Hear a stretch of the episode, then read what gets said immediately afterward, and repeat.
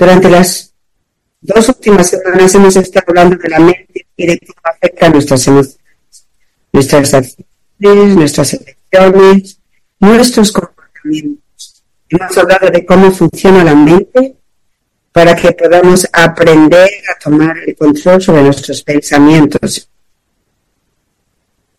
Aprendimos de la doctora Liz la semana pasada que podemos hacer nuestra propia cirugía cerebral. Así es como ella lo llama, cuando se trata de controlar nuestros pensamientos. Ahora, este tipo de cirugía cerebral no es rápida ni fácil. Hace poco leí una cita que decía, tu mente es un campo de batalla. Y así es. Me gustaría citar a la doctora Liz por última vez porque me gustaría abordar un comentario que el padre Ron hizo la semana pasada al final del cenáculo. El padre Ron nos recordó acertadamente que debemos distinguir entre las mentiras de nuestros enemigos y nuestros propios pensamientos. Así que la doctora Liz nos ofrece ayuda en este punto. Dice, es a través de los sentidos que recibimos las mentiras de Satanás, pero, y esto es importante, no tenemos que creer esas mentiras. Si las creemos, las procesamos en realidades físicas que forman la sustancia de las redes nerviosas sobre las que actuamos. Esto significa que si escuchamos y creemos las mentiras del enemigo, en realidad elegimos procesarlas en realidades físicas dentro de nuestros cerebros. Al hacerlo, creamos el mal y actuamos en consecuencia, pero no tenemos por qué creer las mentiras de Satanás. Ese es el fin de la cita. Así que la doctora Leaf habla aquí de las mentiras del enemigo, pero como mencionó el padre Ron, también hay mentiras en nuestra mente que provienen de nuestras heridas. Entrar en un mayor silencio nos ayudará a discernir entre las mentiras del enemigo y las mentiras que surgen de nuestras propias heridas. Por eso, como yo también mencionó Lourdes la semana pasada, debemos hacer el trabajo de descubrir nuestras heridas. Debemos hacer el trabajo de cavar a fondo en nuestro interior y enfrentarnos a esas heridas tan difíciles para sacarlas a la luz para que nuestro Señor pueda proporcionarnos la sanación necesaria. Así que volvamos a la definición de la esperanza. Recuerden, es una búsqueda y una finalidad. La esperanza hace que la persona haga uso de su libre albedrío y esto requiere un esfuerzo. Esta lección sobre la mente es muy importante, sobre todo porque el mundo sigue sumiéndose en la oscuridad Realmente no podemos ser sus testigos en un mundo oscuro si no somos renovados y transformados. Una vez más, recordemos lo que nuestro Señor nos dijo el Viernes Santo, el 7 de abril del 23. Es imposible ser testigos si no habéis sido transformados en mí por el Espíritu Santo. De modo que seamos uno ya no dos. No podemos vivir la persecución, que es el tercer clavo de la crucifixión, si no somos personas de esperanza. Vuelvo a recordar este mensaje. La última frase parece ahora más urgente. El Señor nos dijo, empieza a olvidarte de ti misma y procura pensar solo en mí y en mi pasión de amor. Mientras continúo sufriendo presente en la Eucaristía, solo pienso en las almas y en agradar a mi Padre. Mi mirada nunca te abandona, pequeña mía. Procura mortificar tu carne para que cada vez más solo pienses en mí, en agradar a nuestro Padre unida a mí en el claustro del corazón de María. Y esta es la última frase. Esta práctica te ayudará mucho durante el tiempo de gran sufrimiento que se acerca rápidamente.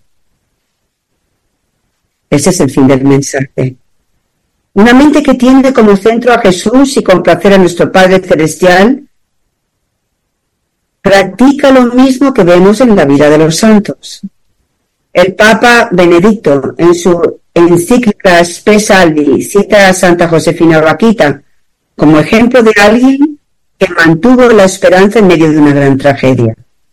Ella verdaderamente dominó, capturó cada pensamiento y solo permitió que entrara en su corazón y en su mente la esperanza en el Señor. El Papa Benedicto cita y luego comenta.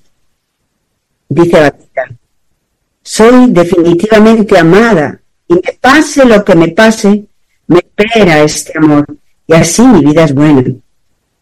Y el Papa Benedicto comenta, mediante el conocimiento de esta esperanza, ella, Josefina Vaquita, fue redimida, ya no como una esclava, sino como una hija de Dios libre.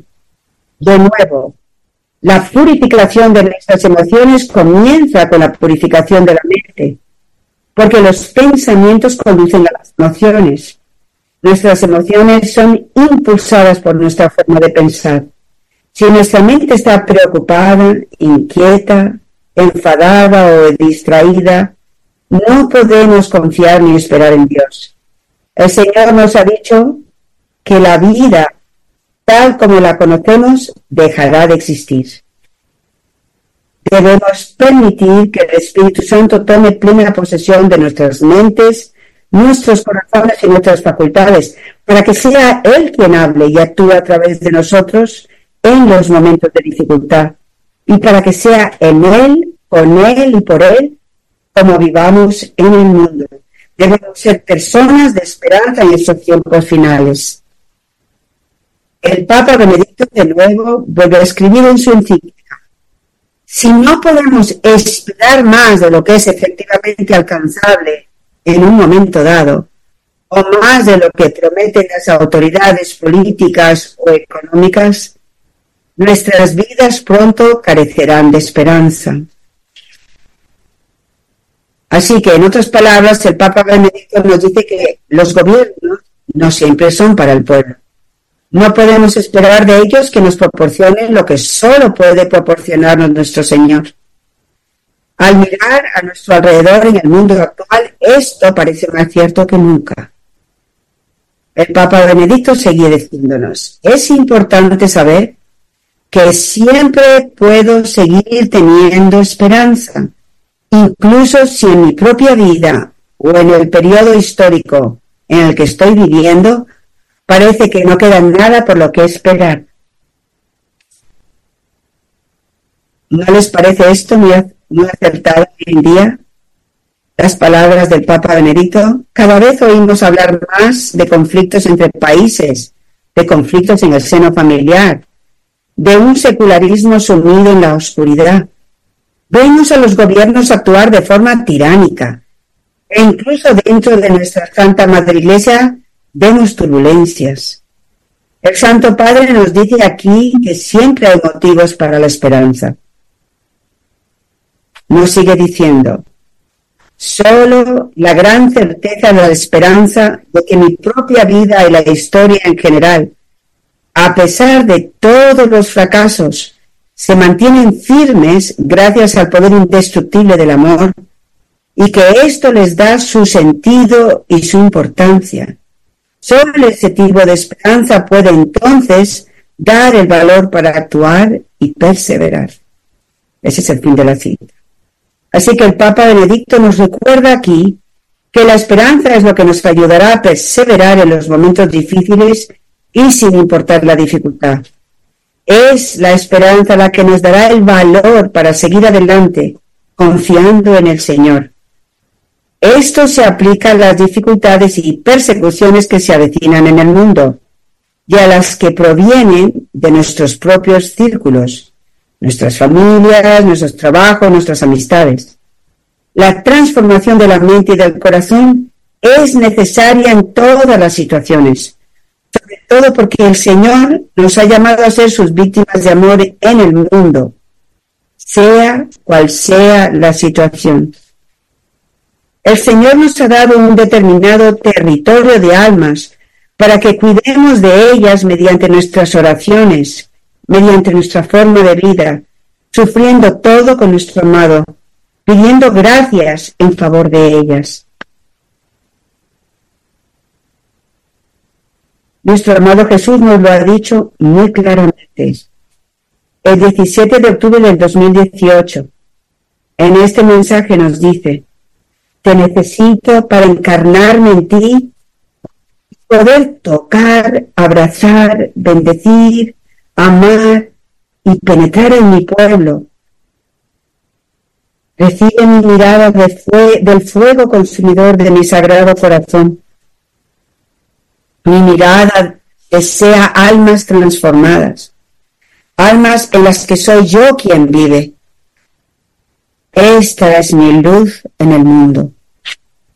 Dile a mi granito de mostaza que reciba mi mirada de deseo de que se vacíen de sí mismos para que mi sangre pueda llenarlos y yo, como el fuego divino del Espíritu, pueda traer nueva vida. Mi deseo me consume en agonía, porque apenas encuentro almas dispuestas a recibir el deseo de mi sagrado corazón. Permíteme vaciarte y renovaré la faz de la tierra a través de ti. Recibe la mirada de mi deseo esta noche y responde a mi petición. Y este es el mensaje que Lourdes leyó. Nuestro Señor desea que nos vaciemos de nosotros mismos. Una y otra vez me acuerdo de las doce formas de silencio que aprendimos y hemos estado estudiando desde nuestro último retiro. Entrar en este profundo silencio le permitirá al Señor trabajar en nuestras almas, en nuestros corazones y en nuestras mentes, para que seamos transformados y así Él pueda encarnarse dentro de cada uno de nosotros, para que podamos ir al mundo, a nuestras familias, encaminarnos hacia cualquier tipo de persecución o dificultad con Él y en Él, permitiéndole así hacerse presente en el mundo de manera tangible y ayudar a transformar las almas que nos ha confiado. Estamos llamados a ofrecer nuestras pequeñas vidas como un sacrificio de amor, unidos al amor mismo y junto con nuestra Madre Santísima en el claustro de su Inmaculado Corazón, por todos aquellos a los que ellos nos han pedido que cuidemos. Ahora quisiera reiterar en un momento lo que el Señor ha puesto en mi corazón. Y de nuevo es la renovación de nuestras emociones a través de nuestra renovación mental. Y esa transformación es para lo que ha de venir pero también en nuestra vida diaria. Así que Él nos está llevando a fondo. Siento que nos está llevando más profundo para una mayor transformación. Como otra capa de esta cebolla que es nuestro corazón y nuestra mente. Y de nuevo está siempre renovada, así que sigo. Este mensaje anterior me recordó un sueño que tuve hace mucho tiempo, en el que nuestra Santísima Madre María decía que nosotros, en amor crucificado, somos como pequeñas estrellas brillantes que han sido colocadas estratégicamente en el mundo. La recuerdo diciendo, brilla estrellita mía, brilla. El Señor nos dice en el mensaje anterior que es Él quien vive en un alma transformada que es su luz en el mundo. Estamos llamados a permitir que su luz fluya a través de cada uno de nosotros. Somos sus cálices, sus hostias vivas en el mundo. Podemos mirar a nuestra Santísima Madre como el ejemplo perfecto de una brillante luz de esperanza en el mundo y pedir su intercesión mientras avanzamos en nuestra propia transformación. De nuevo, voy a hacer una cita del Papa Benedicto que nos dice, con un himno compuesto en el siglo VIII o el IX, así desde hace más de mil años. La Iglesia saluda a María, la Madre de Dios, como estrella del mar, ave maristela. La vida humana es un viaje. ¿Hacia qué destino? ¿Cómo encontrar el camino? La vida es como un viaje por el mar de la historia, a menudo oscuro y tormentoso, un viaje en el que buscamos las estrellas que nos indican la ruta. Las verdaderas estrellas de nuestra vida son las personas que han vivido bien. Son luces de esperanza. Ciertamente Jesucristo es la verdadera luz, el sol que se ha alzado por encima de todas las sombras de la historia.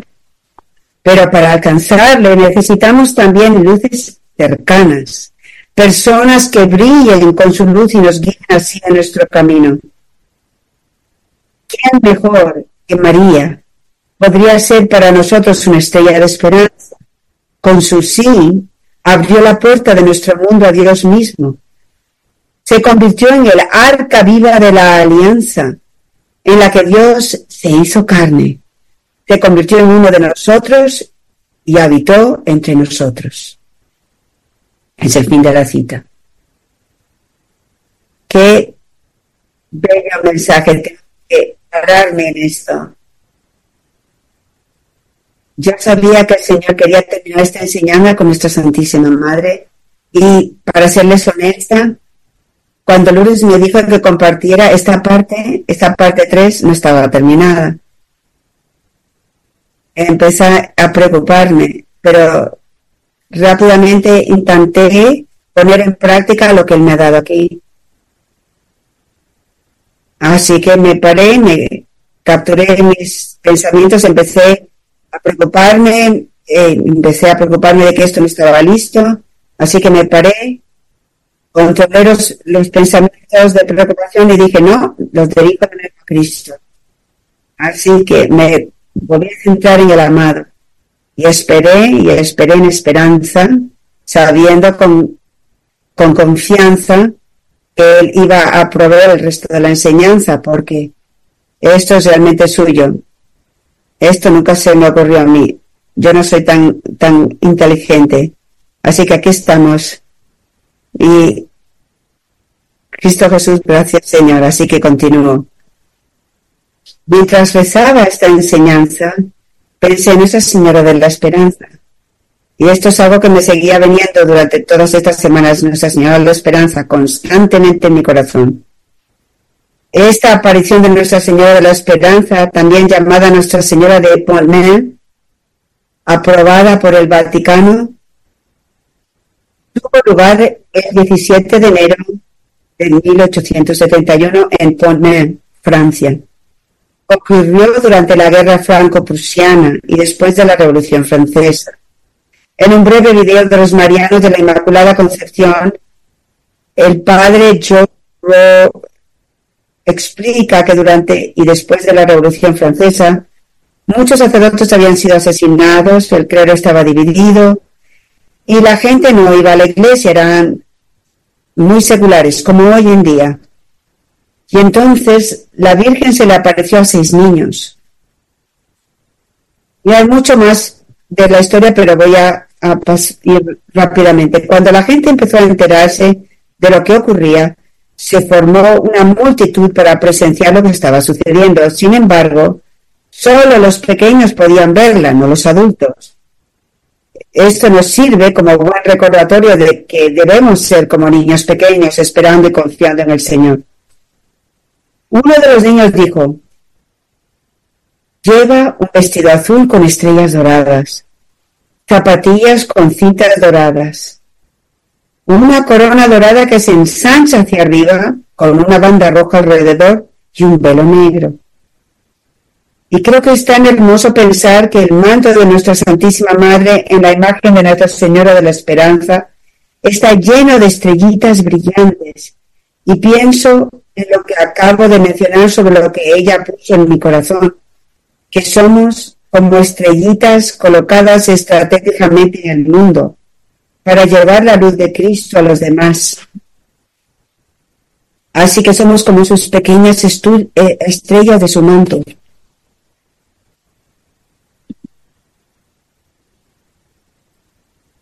Como en alguna de sus apariciones, la Virgen permaneció en silencio. Sin embargo, a medida que se desarrollaba la imagen, apareció en sus pies una pancarta que decía, pero rezad, hijos míos, Dios os escuchará dentro de poco. Mi hijo se deja mover por la compasión. Se dice que aquellas palabras respondían al clamor de la gente, entristecida ante la idea de que la guerra era inminente. Hay un momento en el que la multitud empezó a cantar, Madre de la Esperanza, con nombre es tan dulce, protege nuestra tierra de Francia, ruega, ruega por nosotros. La respuesta de la, la respuesta de la Virgen fue una simple sonrisa. Sus oraciones por su país agradaban a la Virgen. De, de la misma manera, debemos seguir orando por, por nuestros países. Debemos orar por nuestros países y por todo lo que sucede en el mundo. Nuestra Señora y nuestro Señor nos han llamado a ello y nos escuchan. Más adelante en la aparición la Virgen sostenía un crucifijo rojo con el nombre de Jesucristo en la parte superior. Al final, cuando el ejército prusiano se abría paso hacia Francia, pudieron ver a la Virgen de la misma manera que los niños pudieron verla, y cuando la vieron, retrocedieron. Pocos meses después se, se firmó un tratado de paz y la guerra terminó. ¿Y cuál fue el mensaje de nuestra Santísima Madre a la gente? Dijo, mi hijo se deja mover por la compasión. Y eso me recordó que algo que el Señor nos dijo. Nuestro Dios escucha el clamor de los pobres. Estas son las palabras que el Señor mismo ha dado a nuestra comunidad. Nos lo dijo en un mensaje del 6 de junio del 2020. Dijo, ha llegado el momento en que los principados de las tinieblas consumirán la tierra. El terrible día del Señor.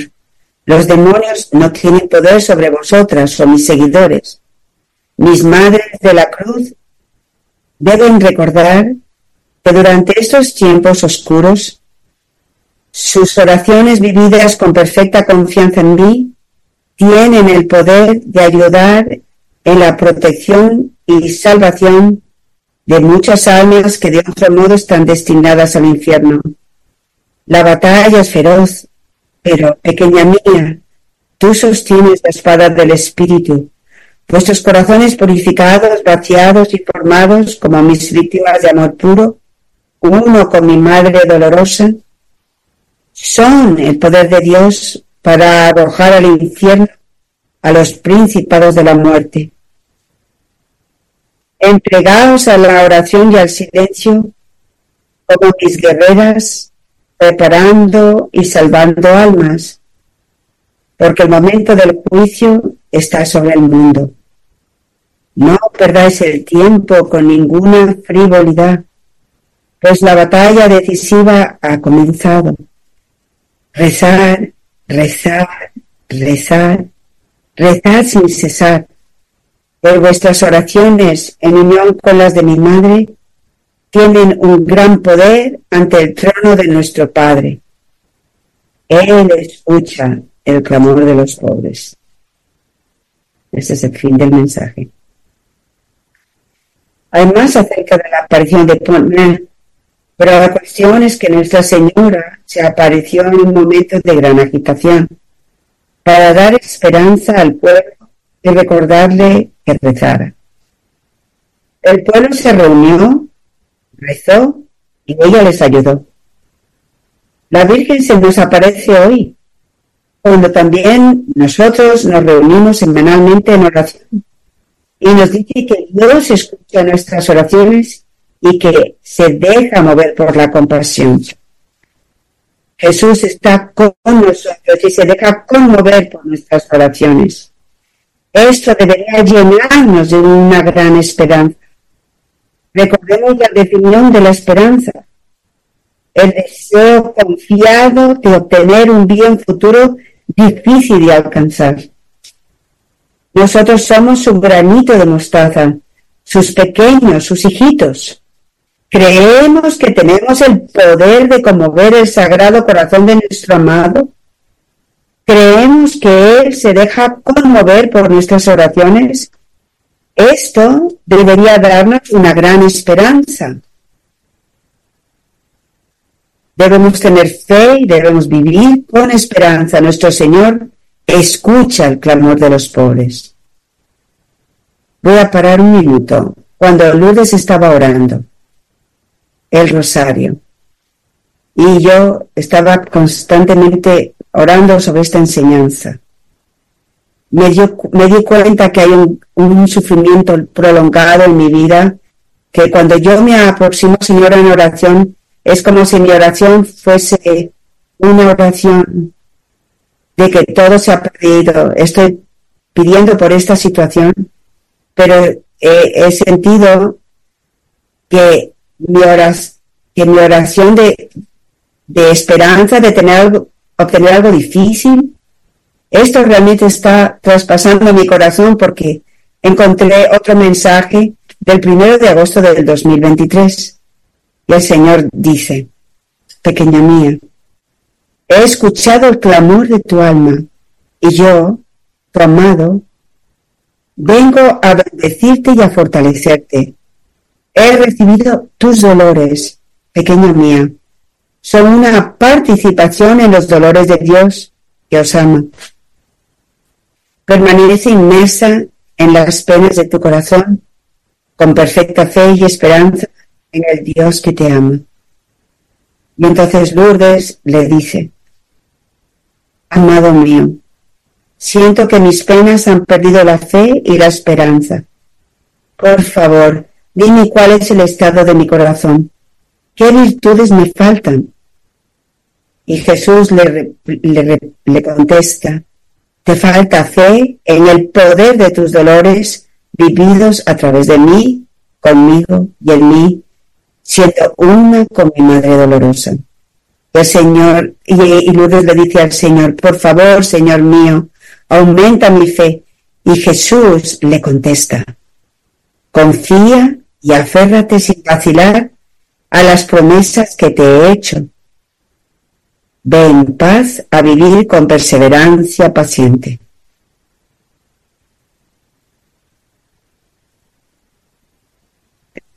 Pienso que tengo que volver a leer esto y meditarlo, cuánto tenemos que confiar y esperar en las palabras que nos ha dicho.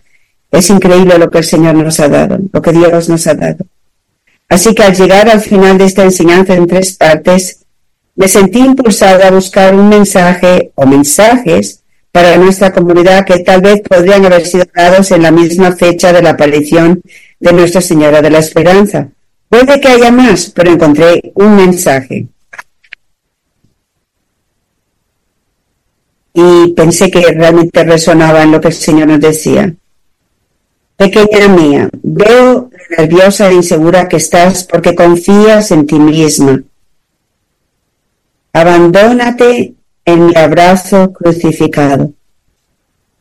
Mira en el fondo de mis ojos y contempla el dolor de tu amado. También tú, pequeña mía, me abandonarás. ¿No ves cuán pocas almas tengo completamente abandonadas a mi divina voluntad? Busco hijas e hijos para que sean mis instrumentos, para que sean mi voz en el mundo, pero encuentro muy pocos dispuestos a dejarlo todo para seguirme. ¿A quién voy a enviar, pequeño mío, para ayudar a mi pueblo? Mis hijos están impregnados de amor propio. Solo el amor humilde y puro de una madre puede tocar sus corazones endurecidos. ¿Hablarás en nombre de mi madre? Nuestros deseos son los mismos. Somos un corazón porque mi madre se abandonó por completo a la voluntad del Padre, como yo lo hice y lo sigo haciendo. Deseo que les hables a mis hijos con toda la pasión de tu corazón maternal. Confía en todo lo que he puesto en tu corazón. No temas impactarlos con tu arrojo y franqueza al decir la verdad. Es tu amor y humildad lo que ellos verán. Ese es el fin de la cita. Así que siento que es, esto es un llamado para cada uno de vosotros, un llamado a recordar todo lo que nuestro Señor nos ha enseñado y ha hecho por nosotros. Es un llamado a reafirmar nuestra fiat de servicio de amor, a vivir en el claustro del corazón inmaculado de nuestra Madre y también es un mensaje para animarnos a seguir viviendo intencionadamente la virtud de la esperanza, recordando vivir en la esperanza por la renovación de nuestras mentes. Nuestra Señora de la Esperanza, por favor, ruega por nosotros. Amén.